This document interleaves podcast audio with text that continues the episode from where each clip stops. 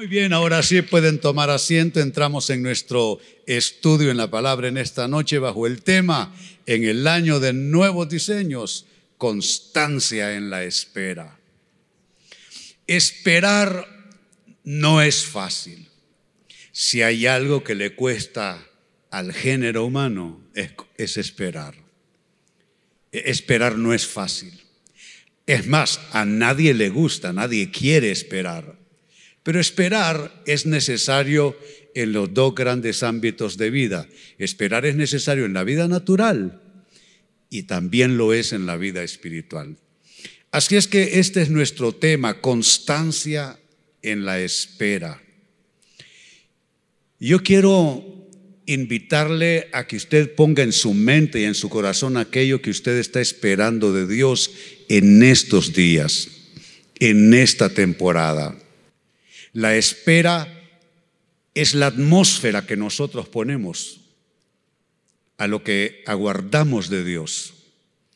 Algunos esperan angustiados, otros esperan impacientes, irritables, otros esperan deprimidos.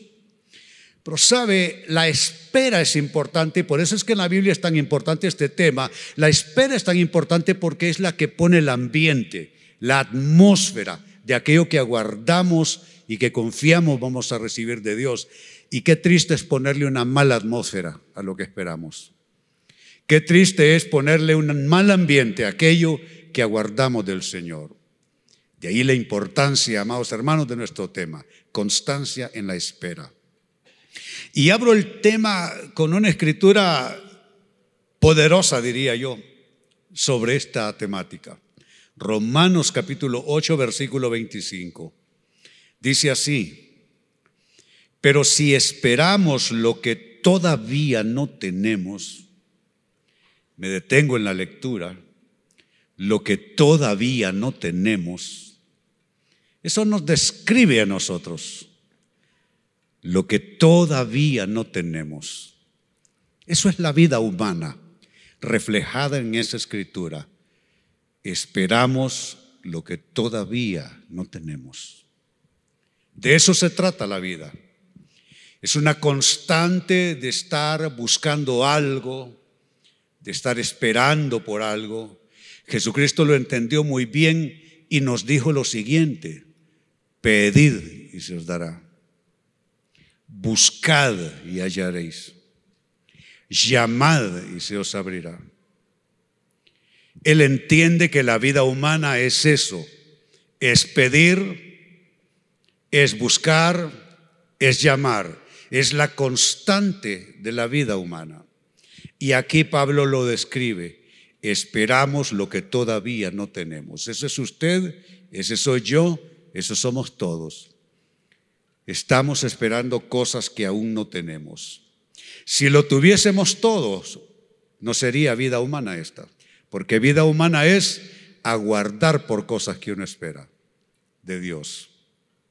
Pero miren lo que dice Pablo, pero si esperamos lo que todavía no tenemos, en la espera, esa es la dimensión, hoy domingo por la noche, en la espera por la semana que iniciamos. La semana comienza hoy, día domingo, pero la semana laboral, que es lo que nos absorbe casi el todo de nuestra vida. Eso es lo que, lo que esperamos lo que aguardamos. Si esperamos lo que todavía no tenemos, en la espera mostramos nuestra confianza. Yo elevo la pregunta en esta noche, ¿qué clase de espera muestras tú? ¿O qué estás mostrando en tu espera? Pablo dice y propone que debemos mostrar en la espera constancia. Pero ¿qué estás mostrando tú? Si les preguntara a las personas con las cuales tú convives, las personas ahí en tu casa, los que interactúan contigo, ¿cómo dirían ellos que tú estás esperando? Insisto, Pablo dice que debe ser en la espera, debemos mostrar nuestra constancia. ¿Qué estás mostrando tú? ¿Estás mostrando constancia o inconstancia? ¿Estás demostrando buena espera o desesperación? ¿Estás mostrando serenidad o estás impaciente, irritado, irritada, con angustia, con carga, con preocupación? En la espera, dice Pablo, debemos mostrar nuestra constancia. Eso significa que lo que se ve en la espera, ahí se está mostrando realmente cuánto se confía en el Señor. Tú quizá lo dices de un modo con tus palabras, pero con tu cara dices otra cosa. Con el tono de voz demuestras lo contrario a esa constancia. Pues con esta escritura hago la pregunta que nos va a mantener en, en el tema y es cómo mostrar constancia en la espera. ¿Cómo evitar ser absorbido por la angustia, por el temor, por la impaciencia, por el enojo. ¿Cómo mostrar constancia en la espera? ¿Cómo evitar que el problema te absorba? ¿Cómo evitar que el problema te invada? ¿Cómo evitar que el problema te domine, te esclavice? No es lo mismo, óigase bien, no es lo mismo esperar en Dios en fe, en constancia, como dice Pablo, que estar en desesperación, que estar angustiado, atemorizado. Eso, eso puede ser cualquier cosa menos esperar en el Señor. Tenemos que depurar nuestra manera de esperar. Tenemos que depurar la manera en que estamos confiando en Dios, esperando en Él. De ahí la pregunta, ¿cómo mostrar constancia en la espera? Primera respuesta. Tenemos que aprender a hacer algo que no gusta en principio, pero es necesario. Debemos aprender a saludar lo que esperamos. Saludar lo que esperamos. Mire qué término estoy usando, saludar lo que esperamos en actitud y en oración. En actitud y en oración. ¿Lo digo yo? No. Lo dice la palabra de Dios. Carta a los Hebreos capítulo 11, primera parte del verso 13. Dice así.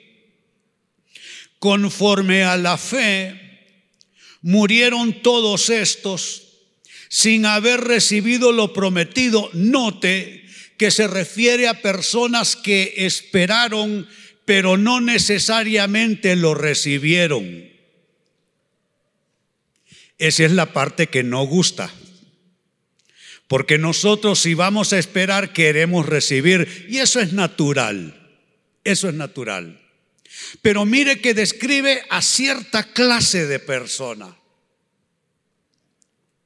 Es una cierta clase de individuo, es una cierta clase de creyente. Lo leo de nuevo. Dice, conforme a la fe murieron todos estos sin haber recibido lo prometido, sino, y yo destaco para ustedes en el texto, mirándolo de lejos y creyéndolo y saludándolo. Ese es otro nivel. Ese no es el nivel de los que están peleándose, gritándole a los niños, peleándose con el cónyuge. Llega a discutir al trabajo solo porque está, entre comillas, esperando en Dios. Este es otro nivel. Gente que se atrevió a hacer tres cosas que destaca el, el texto. Mirar de lejos, es lo primero. Mirar de lejos. Dos, creer. Y tres, saludar. ¿Qué tal si lo dice conmigo? Mirar de lejos. Creer. Saludar.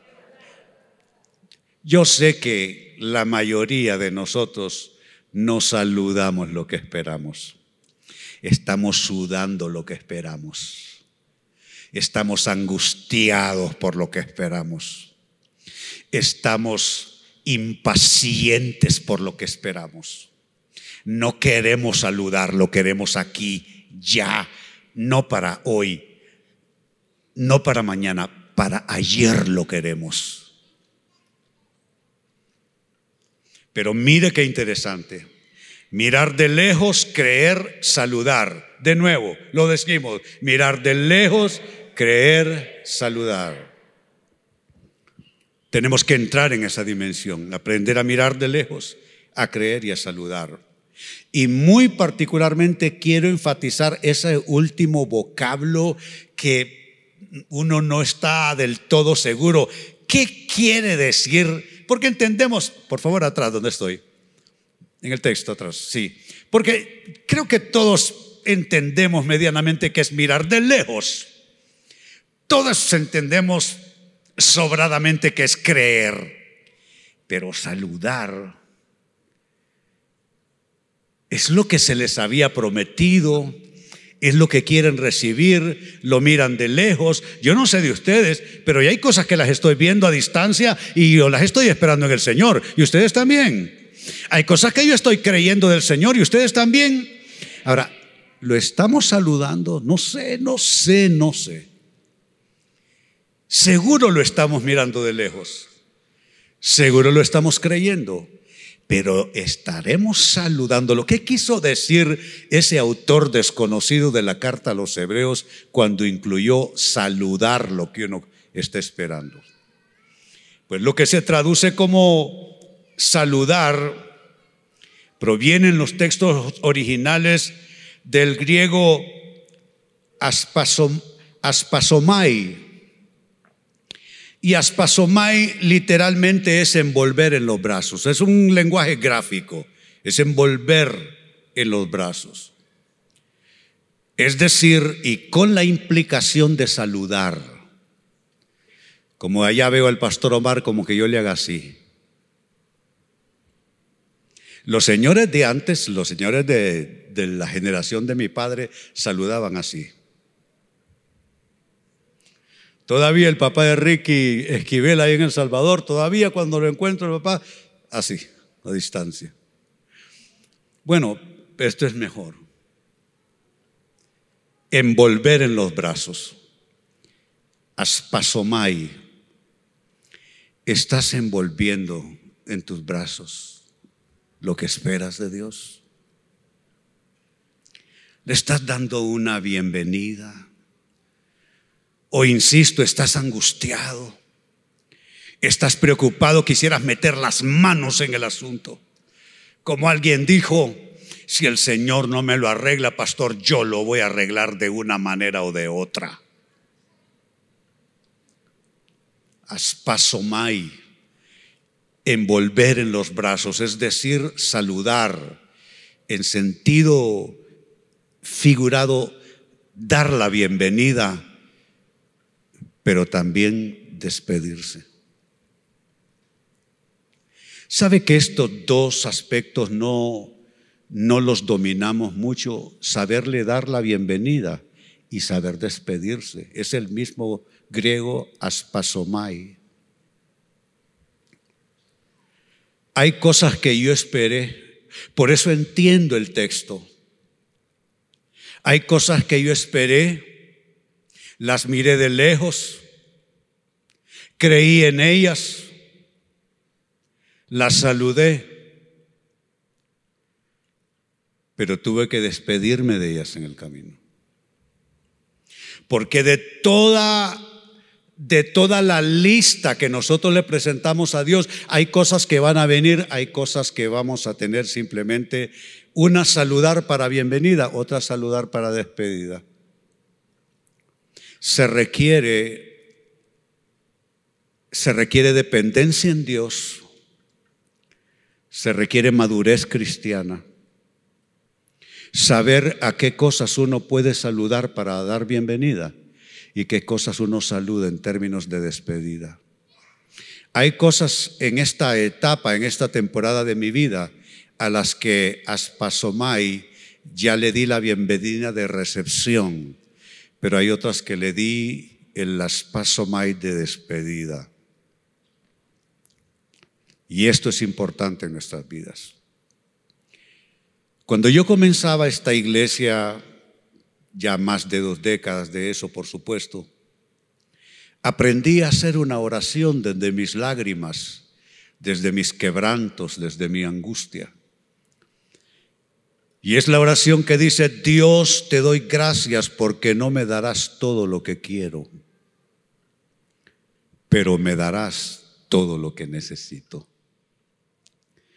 Sabes, es una confianza que cuando tú llegas a ese nivel, tú sabes que lo que te va a llegar es porque te va a llegar y nadie te lo quita.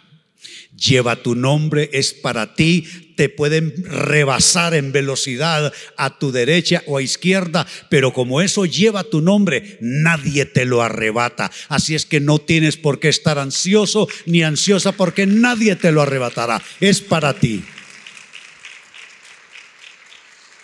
Pero como Dios no te dará todo lo que quieres, sino todo lo que necesitas, hay cosas que te figuraste que así debían ser. Te imaginaste, supusiste que así se resolvería eso. Creíste que esa era la puerta, pero no fue esa, fue otra. No fue esa provisión, fue una diferente. Pero qué importante, aprender a saludar lo que esperamos. Por eso dije, en actitud y en oración. Esto solo así se puede hacer, en actitud y en oración. ¿Saben a qué equivale eso? A decirle al Señor, Dios, dame lo que realmente necesito, no lo que quiero. Porque yo sé que si tú me das lo que yo necesito, yo estaré bien.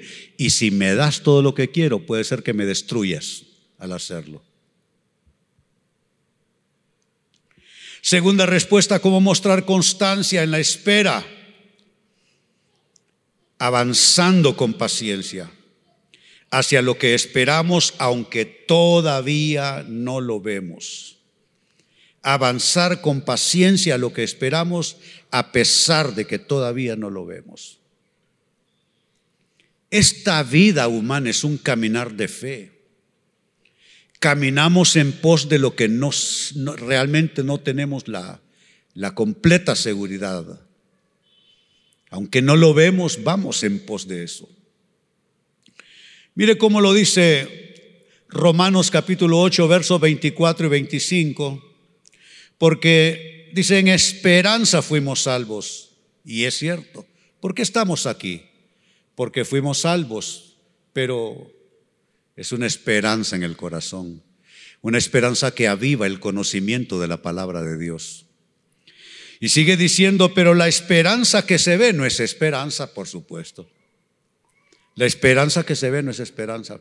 Por eso yo a la gente cuando enseño el tema de la fe les digo, usted no puede ponerle fe a lo que ya tiene, porque eso no es fe. Fe es la certeza de lo que se espera, la convicción de lo que no se ve. Entonces, si usted ya tiene ese trabajo, usted no tiene que poner la fe en algo que ya el Señor le proveyó. Usted pone la fe en algo que usted espera, no en lo que tiene. ¿Sabe cuál es la mejor, o lo digo de este modo, ¿sabe cuál es la forma más segura de perder algo? Póngalo, póngale fe a eso que usted ya tiene. ¿Quiere perder el trabajo? Póngale fe. Ponga su fe en el trabajo, no en el Señor.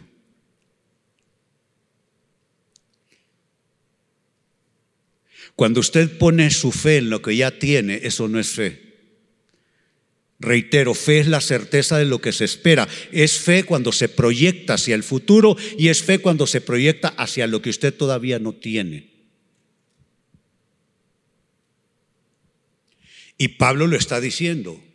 La esperanza que se ve no es esperanza. Y añade, porque lo que alguno ve, ¿a qué esperarlo? Pero si esperamos lo que no vemos, esa es la vida de fe. Si esperamos lo que no vemos, con paciencia lo guardamos. Con paciencia lo guardamos. Hay cosas que tú quieres recibir dentro de una semana y puede ser que tome más tiempo, pero ¿sabes qué? El tiempo de Dios es tu mejor tiempo. Es tu mejor tiempo. Con paciencia lo guardamos. Se traduce como aguardar con paciencia de la traducción en los originales del griego upomone, que básicamente es resistencia alegre o resistencia esperanzada. O sea que la única manera de esperar pacientemente es estar contento con el Señor. Tú no me puedes salir con que tú estás esperando en el Señor si vives amargado, amargada.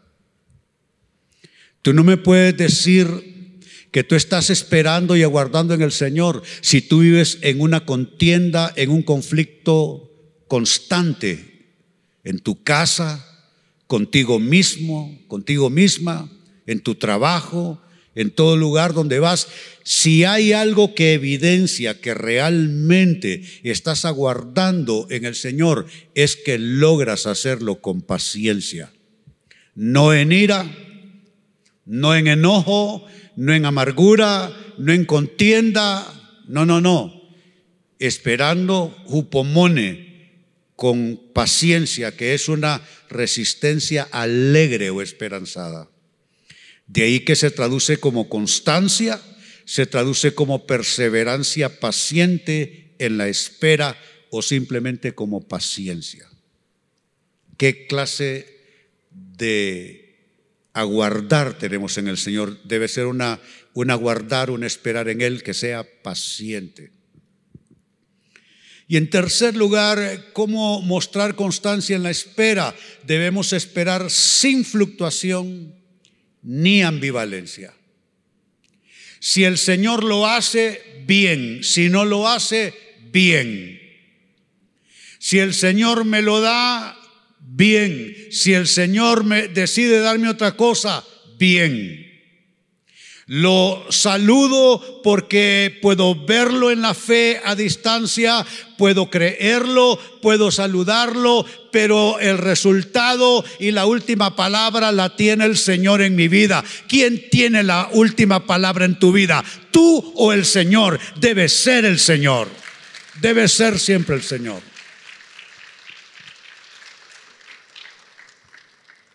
Y eso entonces significa aprender a esperar sin fluctuación ni ambivalencia. Sin fluctuación ni ambivalencia. ¿Qué es la ambivalencia?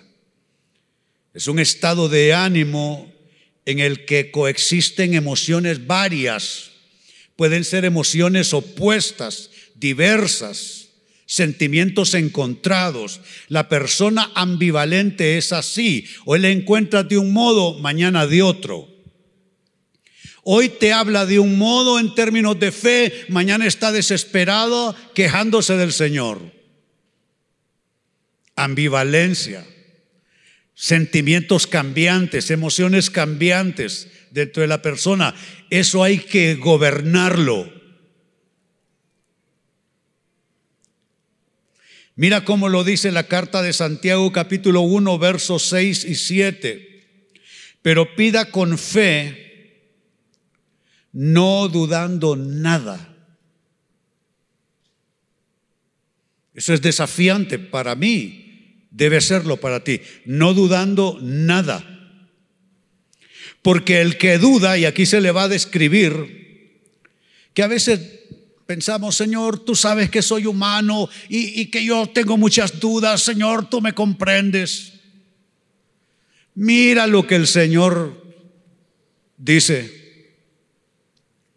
El Señor sabe, hermano, que estoy angustiado en estos días. Y yo cuando estoy angustiado me descompongo, me desarreglo, le grito a los niños, ¿qué? El otro día, pastor, tiré la Biblia enojada. ¿Cómo?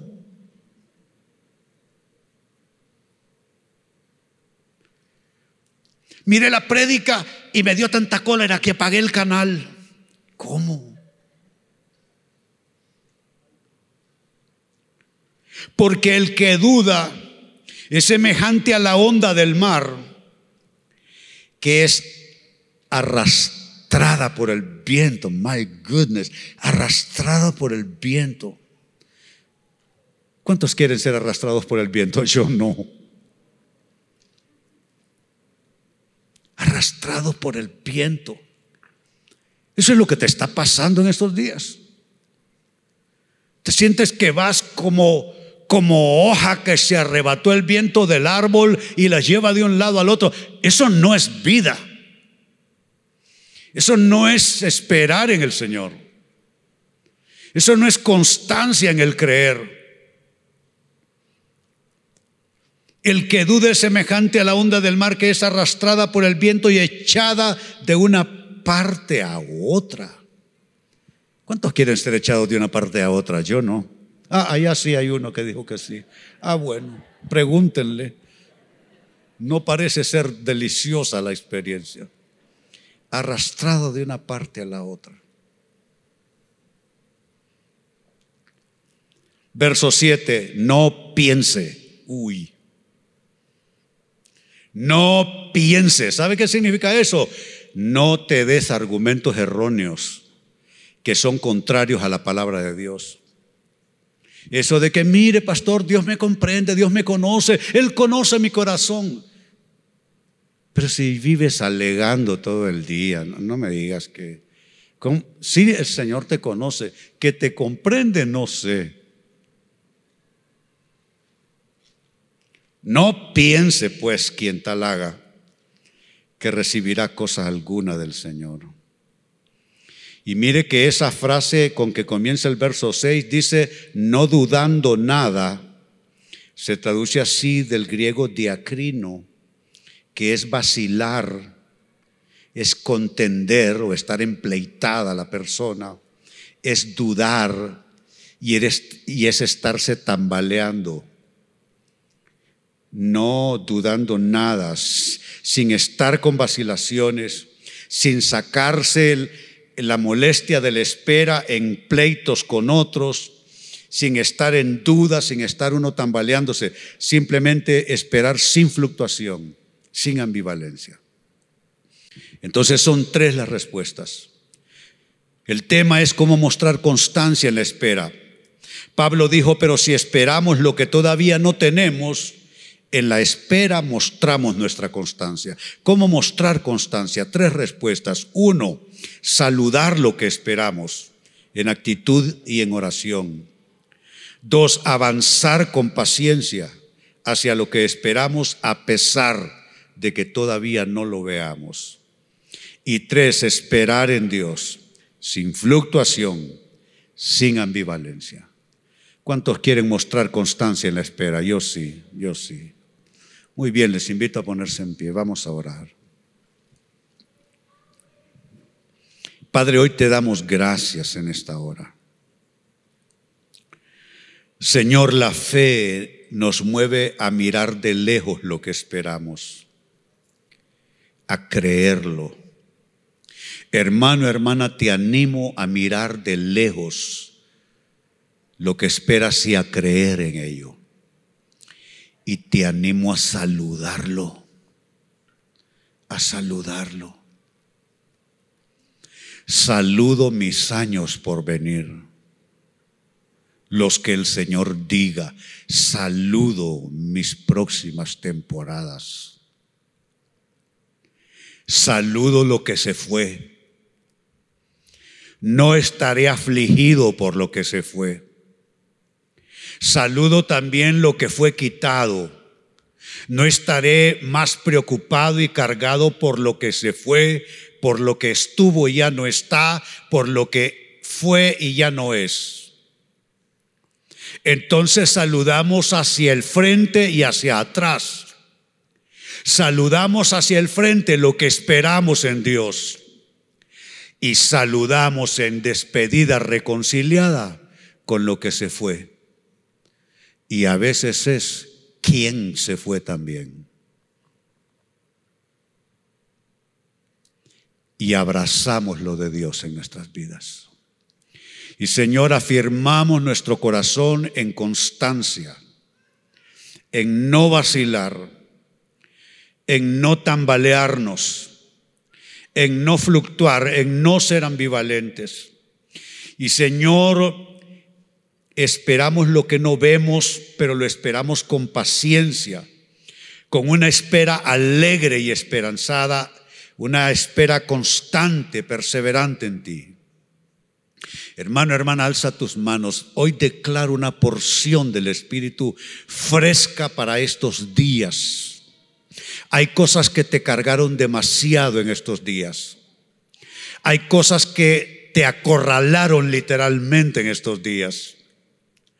Pero sabes, se quita esa carga de tus pensamientos. El Espíritu Santo me dice que hay personas aquí que se, han cargado con el tema de su edad versus cosas pasando, capítulos yendo y viniendo, se quita esa carga y ese peso. El Espíritu me habla de personas cargadas con su condición en relación a pareja con quien compartir la vida. Confía en el Señor se retira esa carga y esa preocupación. El Espíritu me habla de personas cargadas con hijos, la situación de los hijos, el futuro de los hijos. Iré a poder y, y podré lograrlo. Se retira esa carga de tu mente, de tu corazón. El Espíritu me dice personas que están contando los meses de este año. Y está esa persona angustiada porque ya estamos casi poniendo el pie en el mes de septiembre. Y esa persona está siendo aguijoneada con que solo faltan cuatro meses ya. ¿Qué va a pasar conmigo? ¿Qué va a pasar al fin de este año? ¿Qué va a pasar el próximo año? se retira esa carga de, tus hombros, se retira ese peso en el Señor y recibe poder esperar alegremente, confiadamente en el Señor. Alza tus manos, recibe esa infusión del Espíritu. Oye bien qué palabra utilizo. Recibe esa infusión del Espíritu como para poder respirar sin agobio, respirar en paz. Un corazón sin cargas más de las que el Señor quiere. Te bendigo y declaro sobre ti fuerzas inéditas, fuerzas que no son tuyas, fuerzas que no te pertenecen ni se derivan de ti, son fuerzas de Dios. Te asombrarás mañana lunes porque llegaste al viernes cargado o cargada, pero el lunes inicias con pie firme en el Señor. Y hay puertas que se abrirán para ti y hay caminos que el Señor abrirá donde no lo hay, porque cierto es todavía que sendas Dios hará donde piensas que no hay. Te bendigo Bendigo tu temporada actual. En este año de pandemia declaro bendición de Dios sobre tu vida. Nadie te lo quitará porque es tuyo. Lleva tu nombre. Es la herencia de Dios para ti. Mamá, no te preocupes por tus hijos, están en las manos, en los cuidados de Dios. No te preocupes por tu futuro, estás en la agenda de Dios. Te creíste en algún momento fuera de agenda, pero estás alineado todavía en la agenda de Dios. Estás alineada todavía en la agenda de Dios. Sople paz el Espíritu de Dios sobre tu espíritu y te dé fuerzas. En el nombre del Padre, del Hijo y del Espíritu Santo te bendigo. Amén y amén. Bendito sea Dios. Bendito sea Dios.